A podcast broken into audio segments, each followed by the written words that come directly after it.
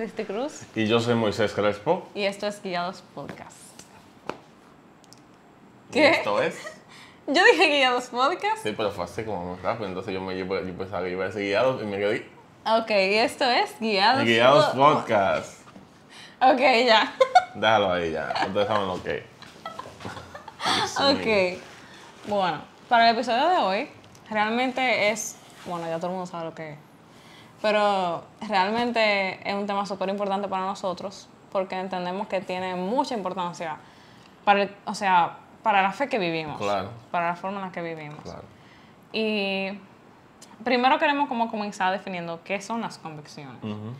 Eh, nosotros siempre buscamos en el diccionario las palabras, Yes. porque en verdad en el diccionario te ayuda a entender las cosas mucho mejor.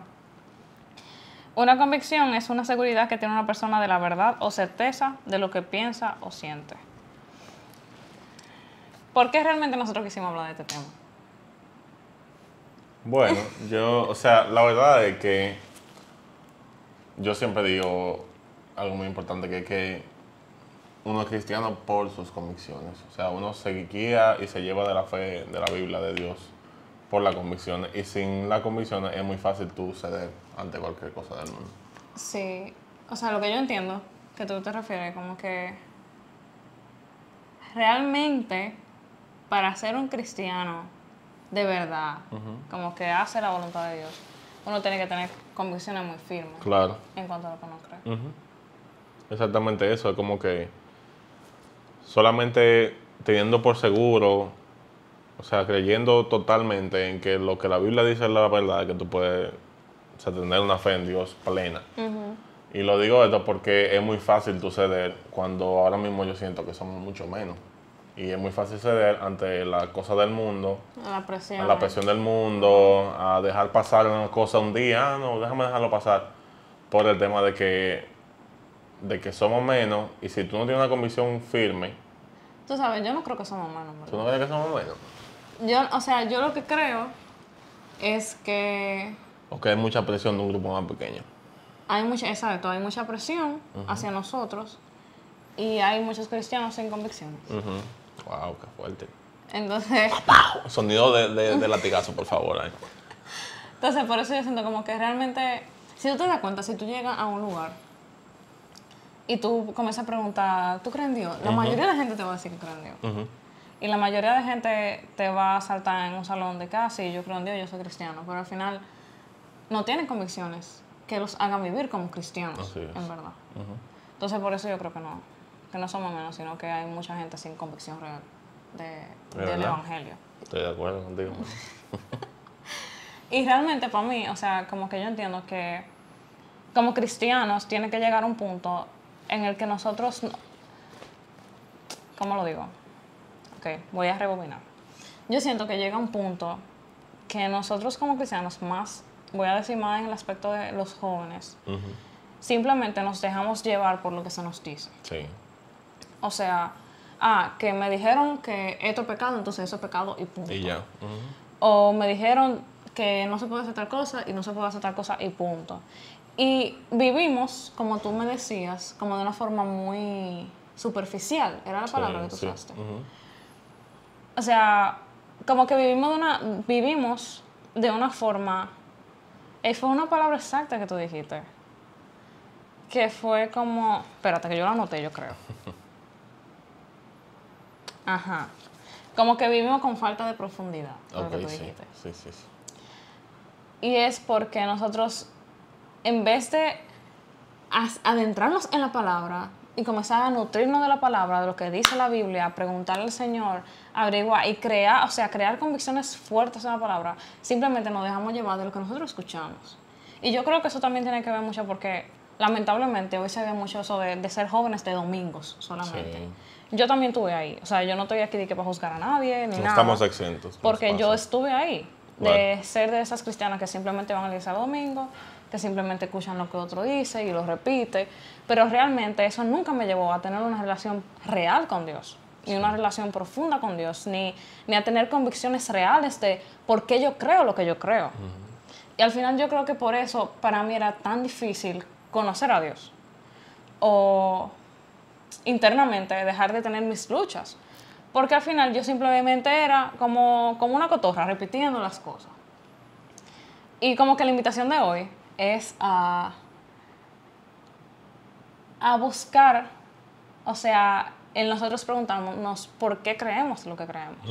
O sea, cuáles son tus convicciones en el Evangelio. O sea, tú, por ejemplo, que esto es un, un, punto muy importante, yo sé que hay gente dentro del Evangelio que se le hace tan difícil luchar con el tema de la fornicación o de la pornografía, porque le han dicho que es pecado, pero no tienen una convicción real en Exacto. su corazón de por qué está mal.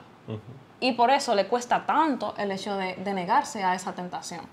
¿Por qué? Porque tú no sabes por qué tienes que dejar de hacerlo. Tú Claro. realmente dentro de ti no tienes una convicción que te agarre y te mantenga firme al momento de, de que se presente la tentación. Entonces, por eso la, la, que las tentaciones, no, señor, perdona. La convicción. Por eso las convicciones son tan importantes, porque al final las convicciones son las que te hacen permanecer firme frente a los momentos difíciles. Y, y en cuanto, echando un poquito más para atrás con lo que tú decías de, de la, bueno, que lo que hablamos de la profundidad, de bien en profundidad, yo entiendo que no, los, no que los testimonios estén mal, eh, pero yo no creo que el testimonio de otra persona es lo que realmente te hace vivir tu vida firme en Cristo. Claro. Eh, nosotros salimos, por ejemplo, yo mismo salí de, de los mismos testimonios de mis padres. Eh, mis padres siempre fueron cristianos desde que yo nací, crecí, siempre lo vi en la iglesia, siempre fueron cristianos, pero eso nunca me bastó para ser un cristiano de verdad. Claro. O sea, ¿por qué? Porque yo no tenía una convicción real, yo no vivía para Cristo, yo no... O sea, yo no experimentaba la vida en Cristo, ni cuestionaba las cosas. Por lo tanto, yo nunca tuve una convicción real en mí y eso hizo que yo me apartara también de, del Evangelio un tiempo, porque yo no tenía una razón real para yo quedarme.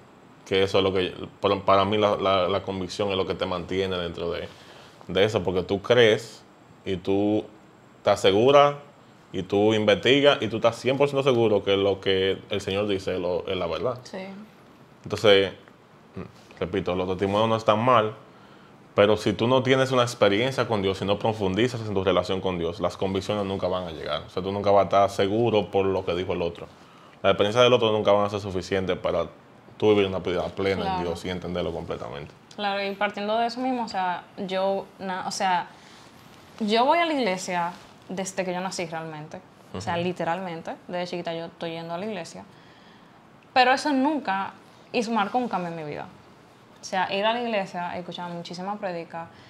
eh, no estoy diciendo que ir a la iglesia está mal, ni que, ni que eso no, no es importante, sino de que realmente el hecho de de simplemente hacerlo por rutina o porque hay que hacerlo no transforma a nadie. Claro. No fue hasta el momento en el que yo realmente comprendí que, ok, realmente Jesús murió por mis pecados. Yo estoy en pecado, yo necesito de Cristo, yo necesito arrepentirme. No fue hasta ese momento que yo comencé a acercarme a Dios realmente y a crear como mis... O sea, acercarme a Dios, hacerle preguntas, a entender mejor las cosas y, cre- y como comenzar a, a- a tener ese fundamento que realmente me, me comenzó a dar carácter en mi vida cristiana. Porque yo no lo tenía. O sea, en el aspecto de que, ah, sí, yo, sé, yo era cristiana, pero yo hacía todo lo que hacía todo el mundo, hablaba de la misma forma que hablaba todo el mundo, tenía los mismos deseos que tenía todo el mundo y me dejaba llevar por mi carne. O sea, como que al final no La había única ninguna diferencia, en que, mi vida. No, la única diferencia era que tú ibas a la iglesia. Ajá, exacto. Pero al final yo siento que realmente cuando uno tiene una convicción en la fe, es que nuestra vida comienza a cambiar. O sea, ya dejamos de ser jóvenes de domingo solamente o jóvenes que simplemente son parte de, de una iglesia a realmente comenzar a ser practicantes de nuestra fe. Ser parte de la iglesia de Cristo también. Porque yo siento que hay una diferencia entre ir a la iglesia y ser parte de la iglesia de Cristo. Exacto, sí, es verdad. Yo siento que realmente nosotros, o sea, como yo lo dije ahorita, nos dejamos llenar demasiado de lo que otras personas nos dicen. En vez de nosotros comenzar a estudiar nuestra palabra. Di que nuestra palabra. ¿Qué me pasa? comenzar a estudiar la Biblia. Porque al final, o sea, yo siento que, que no está mal escuchar consejos, no está mal escuchar lo que otra persona tenga para decir, pero al final la Biblia, o sea, nuestra, nuestra mejor aliada, nuestra mejor ayuda, lo que realmente nos va a llevar a la voluntad de Cristo.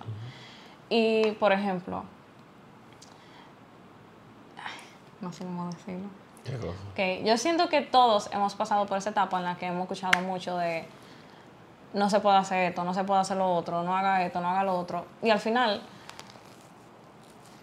se nos hace tan difícil obedecer eso porque no tenemos una razón real dentro de nosotros para entender por qué no hacerlo. O sea, eso es un- una, queja que yo he tenido desde que comencé mi caminar con el Señor full a estudiar la Biblia. Y es que antes se nos decía mucho, ah, mira, tú no puedes fornicar. ¿Por qué? Porque es pecado. Y ya lo dice en la Biblia. Y uno se quedaba como que, ¿qué? O sea, está bien, pero explícame. ¿Por qué es pecado? Y sí, ¿verdad? Uno se puede quedar en eso de que, ah, es pecado y ya. Pero al final eso no nos ayuda a crear un fundamento firme para realmente tomarlo como una, una convicción personal. Y yo creo que eso es lo que dificulta un poco más el caminar.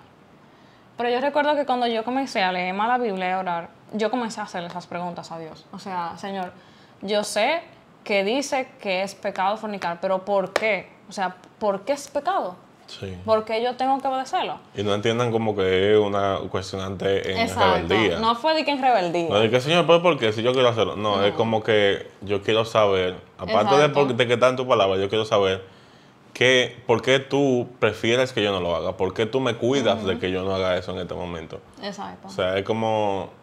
es Fue una pregunta genuina. Una pregunta genuina. Señor, yo no quiero fue, saber, No fue en tono de pelea. yo quiero saber de qué tú me estás cuidando. Ajá.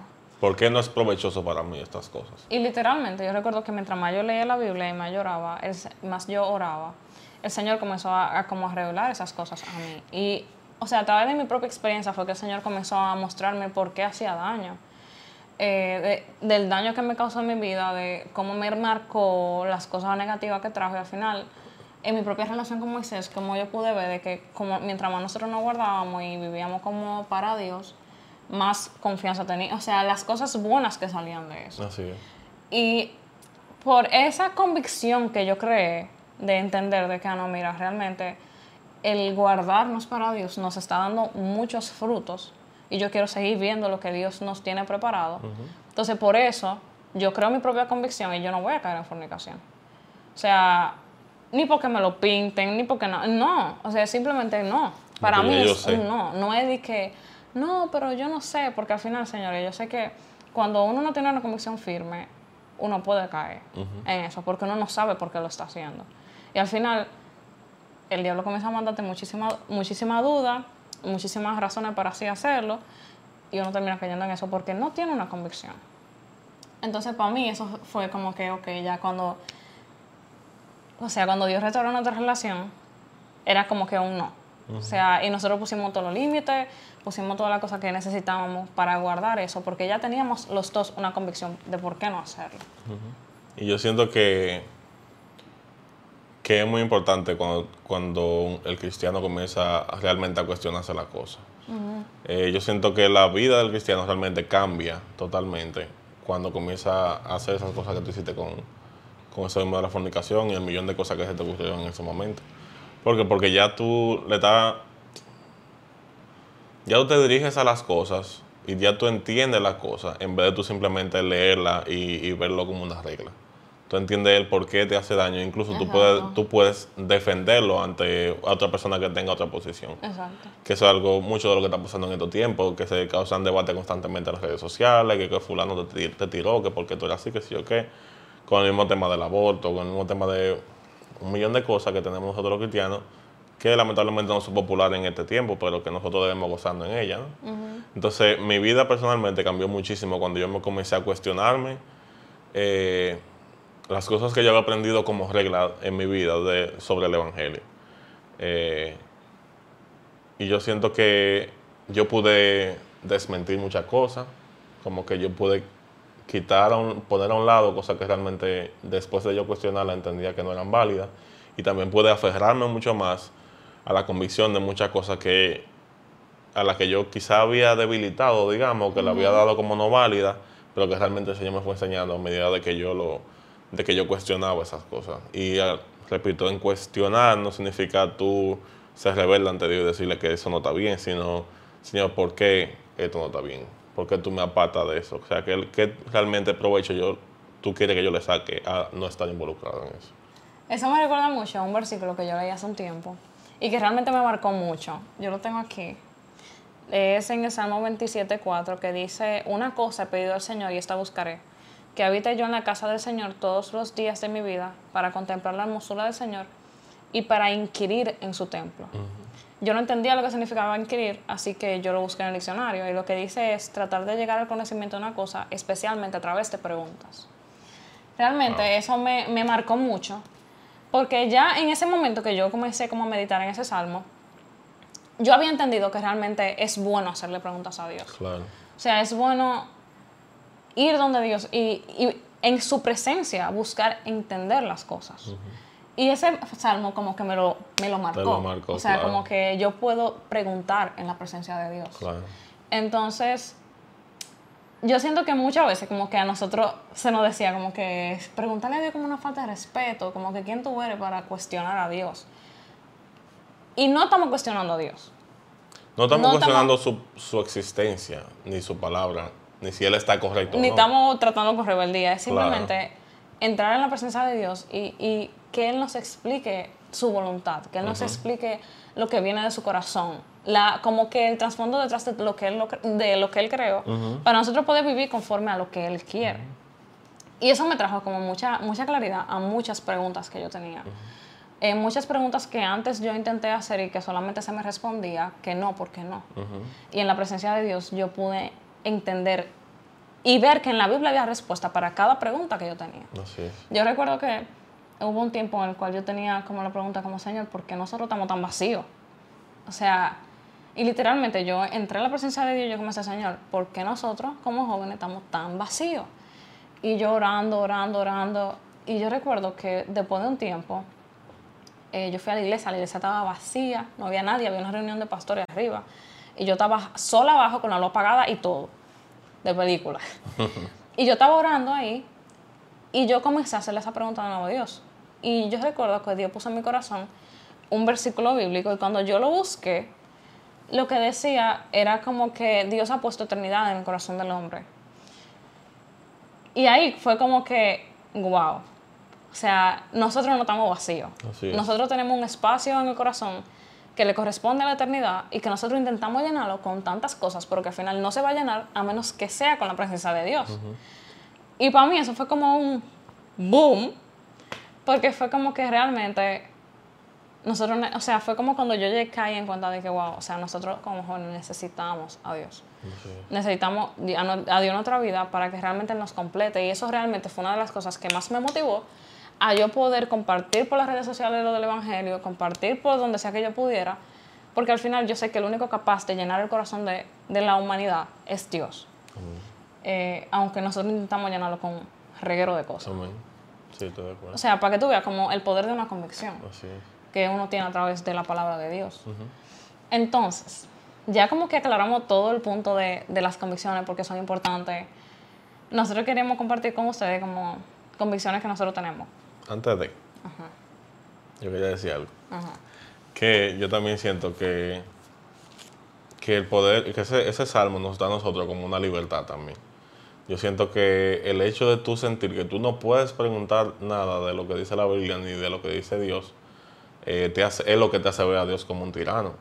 Y lo que mucha gente dice, no, que Dios es un dictador, que Dios solamente impone reglas, es porque no te permiten cuestionar. Y yo siento que ahí nos vamos un poquito también como al tipo de legalismo Sí.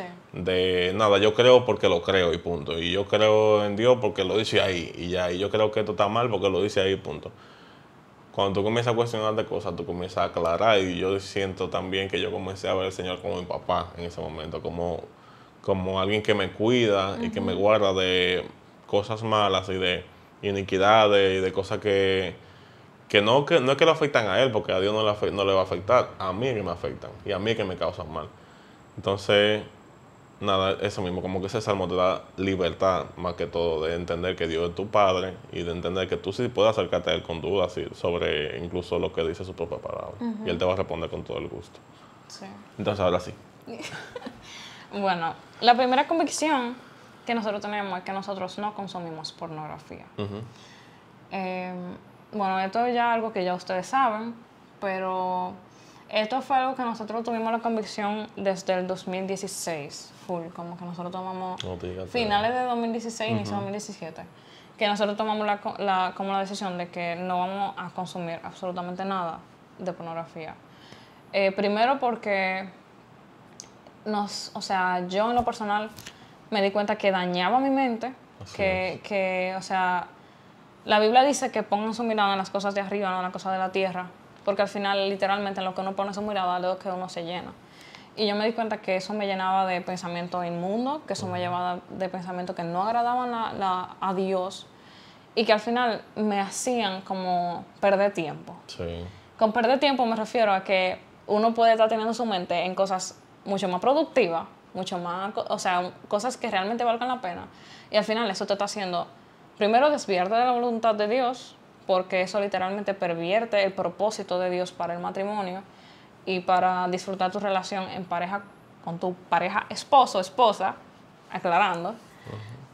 Y literalmente es como que uno se está dejando llevar por lo que el diablo quiere. Sí. Porque al final eso es lo que lo único, lo único que el diablo busca es des- como, ¿cómo sería la palabra? Como desprestigiar. Puede como dañar. desvalorizarte. Dañar todo lo que Dios creó. Literalmente, el único objetivo de- del diablo es dañar lo que Dios creó bueno Así es. y sacarlo del tiempo que Dios lo creó para dañarlo. Así es. Entonces, o sea, la pornografía daña, nos daña a nosotros, daña a otros. Es como que una red del mismo diablo, literalmente. Entonces nosotros tenemos la convicción de que no vemos absolutamente nada de pornografía, algo que ya ustedes sabían, pero queremos dejarlo claro, e invitarlos a ustedes con esta convicción a que si están luchando con eso, busquen ayuda, porque literalmente la pornografía, Es un o vicio. sea, es un vicio y literalmente se maneja como, como una droga. sí. Y tu cerebro hace- literalmente te lo exige. Ajá, hace daño, o sea, a nivel cerebral, perjudica. Sí. Entonces, busca ayuda y yo sé que en Dios tú vas a poder encontrar restauración y, y libertad por completo. Amén. Y que Dios te hace literalmente nueva creación y puede borrarte todo eso y darte un nuevo comienzo en Él. Sí. Eh, y también otro punto de la, de la pornografía, aparte de todo eso que me ha hablado, si eso, si eso ya no, no, no lo mató, bueno.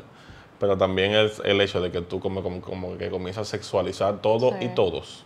Que eso me ha llegado a pasar como durante un tiempo en el que ya yo, todo lo que pasaba a mi alrededor tenía que ver con sexo. Y eso realmente era muy dañino porque yo no le encontraba un propósito real a las cosas, ya yo no me iba a, a interiorizar a la persona, a hablar con, la con las personas de otra manera, sino que yo directamente mi mente estaba orientada a que todo tenía que ver con sexo, por, el, por la misma adicción a la pornografía. Sí. Entonces, otra de las convicciones, eh, si ya vieron nuestras publicaciones en Instagram, yo tengo tatuajes eh, recientemente. eh, y esto es porque, bueno, toda mi vida me dijeron que los tatuajes estaban mal, eh, que Dios no le agradaba los, los tatuajes, que yo me podía ir al infierno por los tatuajes. Quiero aclarar que es una convicción propia. eh, Que, tú no estás intentando que la gente se haga tatuajes. yo no estoy incentivando a nadie, no estoy diciendo de que dile a tu pastor que no es hablador o a tu papá que no es hablador. No, no, yo estoy hablando desde mi perspectiva de que ya yo me casé con Cristo, que ya vivo fuera de mi casa y, y que he investigado dentro de la Biblia y dentro de muchísimas cosas cuáles son realmente los significados de los versículos que utilizamos usualmente para atacar eh, eso de los tatuajes. Y he llegado a la conclusión de que realmente Dios no me va a rechazar por mis tatuajes, ni que tampoco mis tatuajes son eh, un impedimento para yo entrar al cielo. Eh, no importa en el momento que yo me lo haga. O sea, yo no soy menos cristiano por mi tatuaje, pero eso es una convicción propia. Lo que sí yo también tengo por convicción es que si tú lo haces de modo de rebeldía, sí es un pecado. Exacto. El hecho de que, por ejemplo, mi mamá me dijo muy claramente, tú te vas a tatuar cuando tú salgas de esta casa. Y yo esperé hasta que yo salí de mi casa para tatuarme. Exacto. Porque si no, si no lo hubiese hecho, bueno, perdón, si no lo hacía así, entonces era desobediencia y ya se convierte en pecado. No la tinta necesariamente que yo tenga en mi piel, Sino la sino la desobediencia. que estoy haciendo.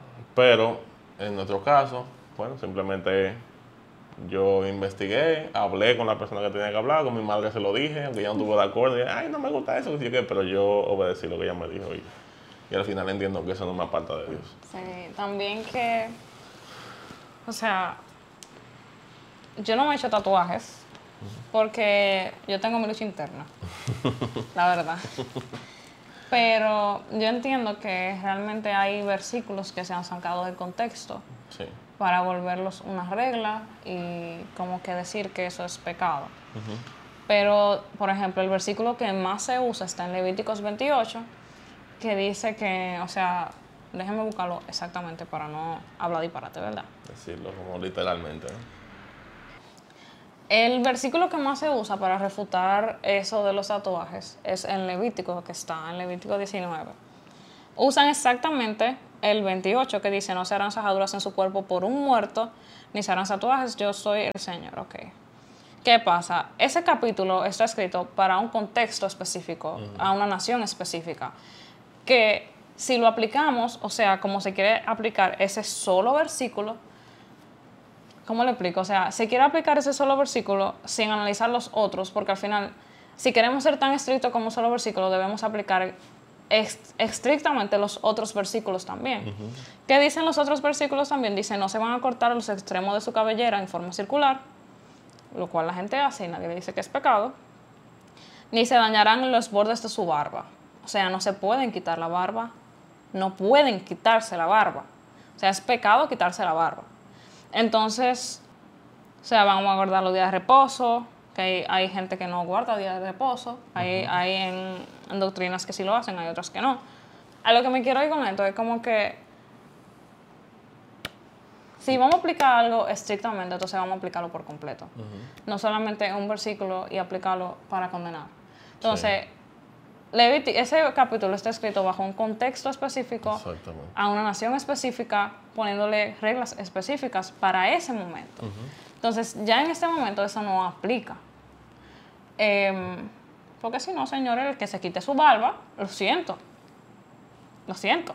Yo siento que O también hay otro versículo que usan mucho y es el que dice que tu cuerpo es templo del Espíritu Santo. Pero al final ese versículo no está hablando de tatuajes, ese versículo se está hablando de fornicación.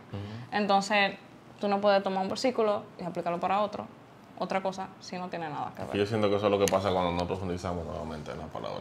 Cuando nos quedamos solamente con por arribita y tomamos ciertos pedazos para aplicarlo como una regla. Cuando realmente no tiene nada que ver. Y señor, o sea, no estamos otra vez diciendo, o sea, no estamos invitando a nadie a hacerse tatuaje. Eso es nuestra convicción propia. No estamos diciendo a la gente vaya y háganse todo el tatuaje que ustedes quieran, no, porque como Moisés explicó, quizá el tatuaje en sí no sea pecado, pero quizá la condición en la que tú te lo hagas puede ser que sea pecado. Y yo tuve O sea, un proceso también. o Si sea, tus yo- padres están en desacuerdo con que tú te lo hagas, si tú lo haces, es pecado. O sea, no es eso en sí que es pecado, sino las condiciones alrededor Exacto. que pueden llevarte a pecar. Entonces, eso claro. Ok, la otra convicción es de, bueno, en lo personal yo soy muy, como muy picky en cuanto a las cosas que yo consumo, la gente que yo sigo en Instagram Sí. como que yo soy, como yo tengo la convicción de que yo tengo que, como que ser súper cuidadosa con eso, porque yo sé que, que yo soy lo que yo consumo. Y que yo soy, o sea, como que lo que yo consumo va a influenciar en, en lo que yo soy. Entonces, como yo quiero ser, de eso yo me lleno. Eso me acuerda a, a- a lo que hemos hablado antes ya aquí de, los do- de los dos lobos, al cual tú alimentas. Y eso es real, o sea, de lo que tú te alimentas, de lo que tú consumas, lo que tú más vas a pensar, en verdad. Entonces, yo siento que en las redes sociales hay tanto disparate, en las redes sociales hay tanta cosa de la que ella nace. Y, Y, uno- y hay muchísimas cosas que, no sé, la gente porque dice que hay que ser libre ahora, pero la realidad es que en las redes sociales hay pornografía. Literalmente. Entonces uno ahí pierde tiempo dando scroll y dando scroll y sin pensar quién uno está viendo, lo que uno está viendo. Entonces yo decido como que ser súper picky en quien yo sigo y como que esas cosas que yo consumo, porque al final yo sé que eso me, me puede afectar en mi mente. No, y, y mi, y o sea, de mi parte, mi convicción más grande es que, o sea, que Cristo vive en mí. Esa es para mí mi convicción como más, como la convicción que yo he alimentado más, digamos, para poder mantenerme firme en el camino de Dios. El hecho de que Dios sí está vivo, Dios sí existe, y que cada cosa que yo veo para mí es como un milagro. O sea, cada, cada día que yo me levanto, cada día que yo camino, que veo cosas nuevas, como que para mí, yo tengo la convicción de que cada día es un milagro el que Dios me permita yo vivir. Y como que cada cosa es, una, es un testimonio como de Dios también. Otra convicción que yo creo que, que tenemos en común es que nosotros hemos decidido borrar la palabra declarar. Oh, sí. O sea, yo sé que quizá gente tenga tema con este tema, pero nosotros hemos entendido que realmente, o sea, cuando se trata de declarar promesas que Dios ha hecho en la palabra, ok, nosotros decimos la verdad de que Dios está diciendo en su palabra, pero muchas veces esa palabra se usa fuera de contexto y de una forma que realmente no es bíblica, que muchas veces simplemente como que nosotros somos los dueños de Dios, los jefes de Dios, para demandarle cosas como si Él tiene que hacerlas. Y es como que nosotros a veces, cuando uno hace eso de la forma incorrecta, uno se pone en la forma como que si Dios es el súbdito de uno Sí. y de que Dios tiene que hacer lo que uno quiera y no de que nosotros tenemos que someternos a la voluntad de Dios. Y yo, yo siento que cuando uno aprende a, a entender de que la voluntad de Dios es sobre todo, eso nos ayuda a ser más humildes y a aferrarnos más a, a Dios y a sus planes. Entonces nosotros por eso como que... Y entender también como que uno no es todopoderoso. O sea, De que ya uno- porque yo dije eso, ni va a que uno pasar. tiene una autoridad sobre los cielos, sino que- sino que la verdad es que la voluntad del Señor es lo único que se va a cumplir, no importa si tú declaras lo que tú quieras declarar. Muchas veces lo utilizamos también, di- diría yo, de forma egoísta para nuestro propio bien. Ah, yo declaro que este año va a ser el año de, de que yo voy a ganar más cuarto. Este va a ser el año que yo voy a comprar mi jipeta, o sea, pero el Señor te dijo eso, el Señor está de acuerdo con eso, o tú simplemente lo estás declarando por, Ajá. como por, Por por, tu propio beneficio deseo, propio, ¿no? sí. Por beneficio propio.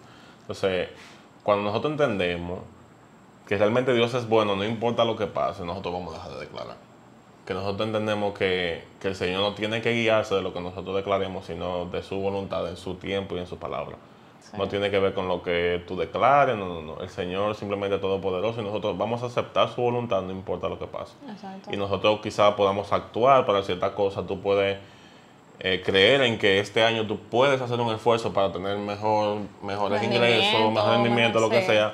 Pero cuando tú declares como Señor, te estoy ordenando que este es el año. Este, este es el año que yo declaro que este es el año en el nombre de Jesús. Entonces el Señor tiene que hacerlo obligado porque tú lo declaraste. Si por eso el mundo tuviera lleno de gente con cuarto, repleto de gente con cuarto tuviera el mundo. Pero la verdad que Sí. nosotros no, no tenemos un hilito para Dios. La realidad es que su voluntad es lo único que debe cumplirse y que nosotros debemos estar conformes Y en todo momento y agradecidos, ¿no? No solamente, no, no por lo que nosotros pedimos y que se haga, sino por lo que el Señor hace en su tiempo. y. Entonces, yo siento que también la oración es muy diferente cuando uno dice, Señor, yo te pido que tú me des sabiduría para mi negocio este año y que si es tu voluntad, tú nos hagas crecer. A cuando uno dice, Señor, yo declaro que mi negocio va a crecer, que sé yo cuánto. O sea, es muy diferente porque en uno uno está orando en humildad y en otro uno está orando como, como que uno es Como una autoridad, ¿no? el, el que todo lo puede. Entonces, realmente nosotros como hemos decidido irnos por la parte de humildad y de, de dependencia de la voluntad de Dios, Así. más que ser como los jefes de Dios. Así que nada, hasta aquí el episodio de hoy. Gracias por estar nuevamente con nosotros, gracias por escucharnos. Nosotros realmente hablamos desde nuestra eh, experiencia y, y lo que nosotros vivimos y para nosotros es un honor, de verdad, que esos mensajitos que nos llegan a veces eh, de personas que se sienten identificadas con lo que nosotros decimos. Y ahí es que entendemos que el Señor realmente está orando y que el Señor toma la cosa vieja y la convierte en testimonio para otras personas. Sí. Así que nada, mil gracias y nos vemos en el próximo episodio.